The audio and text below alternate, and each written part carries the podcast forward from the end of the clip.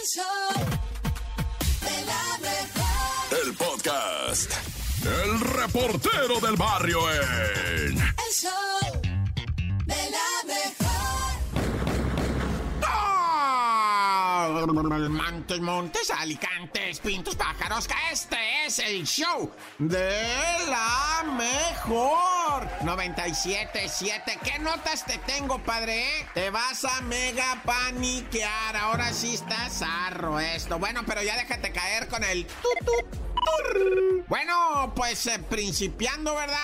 Qué triste mañana del Día de la Madre en Apaxtla Guerrero. Estaba el carnal del comisionado ejidal en su cantona, ¿verdad? Estaban preparando lo de, pues, que iba a ser 10 de mayo y todo ese rollo. Cuando llegó un señor con sus dos hijos y le dijo, nosotros le vamos a ayudar, jefe. Pues es el carnal del comisionado ejidal. Tienen manera y van a hacer una fiesta, Día de las Madres. Y en eso que llega un comando armado y que abre fuego en contra esas personas, güey. El señor, el hermano del comisionado, el padre que estaba ahí con sus dos hijos, todos asesinados. O sea, las madres de estas personas, las esposas de estas personas, imaginan, o sea, que 10 de mayo se iban a pasar, güey. Que iban a celebrar, que no, en, velorios, en cosas de. Nunca más el 10 de mayo para esas personas, no se los vuelvas a mencionar, ¿verdad? Qué tristeza, güey. Y luego imagínate cuando en años venideros, ¿verdad? La mujer que perdió al marido y a sus dos hijos, ¿no? En años venideros estén con él. 10 de mayo se aproxima. ¿ah? Y, la publicidad, ay, pobrecita doña, va. Y bueno, en lo que viene siendo Ecatepec, ¿verdad? Un vato trae una troca Ford blanca, modelo reciente, cuatro puertas, la trocona. ¿Qué andas haciendo? Poquito más y se vuelve tráiler esa onda, güey. Está chida la trocona y el vato, pues se la quisieron bajar, ¿va? Y dijo, madre, te la doy, no te doy nada, bájate, güey. Le dijo el criminal asesino, va. Bájate, no me bajo, güey. ¿Por qué te voy a dar mi troca, güey? Todavía la estoy pagando cuando estaba diciendo eso. El malandro suelta el tiro directo al pecho del vato, güey. Que nomás se fue para atrás del asiento y quedó así atravesado, ¿verdad? Y estaba con vida cuando llegó un vecino a decirle, está bien, jefe. Pues, ¿cómo va a estar bien, güey? "Pues, me, me hirieron. No, pues 911. Todavía llegaron los paramédicos. El compi estaba con vida, güey. Pero ya cuando pues lo llevaban, o sea, la neta, el paramédico incluso dijo, no, pues, esta es herida de muerte, va a estar difícil, va. Pero el compa todavía luchaba, luchaba y no lo podía creer y decía, por la troca, güey, neta, por la troca me mataron. O sea, tantos gustos, tantas, o sea, que le había dado comprarse esa troca, güey, y resulta que es el motivo por el cual lo asesinaron, ¿verdad? Allá en la colonia Granjas Valle de Guadalupe, ¿verdad?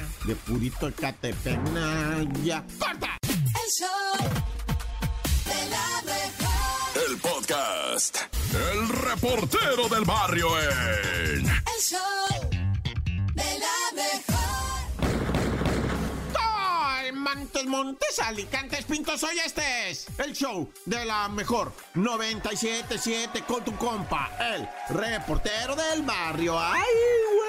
Si he sabido ni me bautizo, ¿verdad? Oye, pues déjame tirarte una neta bien zarra, compi. Esto sí está gacho, güey. ¿Sabes que en Tabasco, un morro de un colegio de bachilleres de allá, y en, precisamente en Tabasco, ah, pues se le fue encima al profe, güey, que estaba dando las calificaciones, ¿va? Fulanito, cinco, fulanito, cuatro, fulanito, tú sí pasaste, seis, güey. Y cuando él dijo el nombre, ¿va? José Antonio, tú tienes cero, estás burro, le. Y se levanta el morro, saca de la mochila un martillo, güey, y le llega por la espalda al profe y ¡pum! Martillazo abajito de la nuca, como que le quería dar en la cabeza. Pero el profe sintió como el chapulín la presencia del enemigo, ¿verdad? Sus antinitas de vinil, ¿verdad? Que detectaban la presencia del enemigo. El profe como que voltea y en esa volteada que da, el morro le pega el martillazo en el lomo, pero obviamente de un martillazo del, del docente se cae para abajo.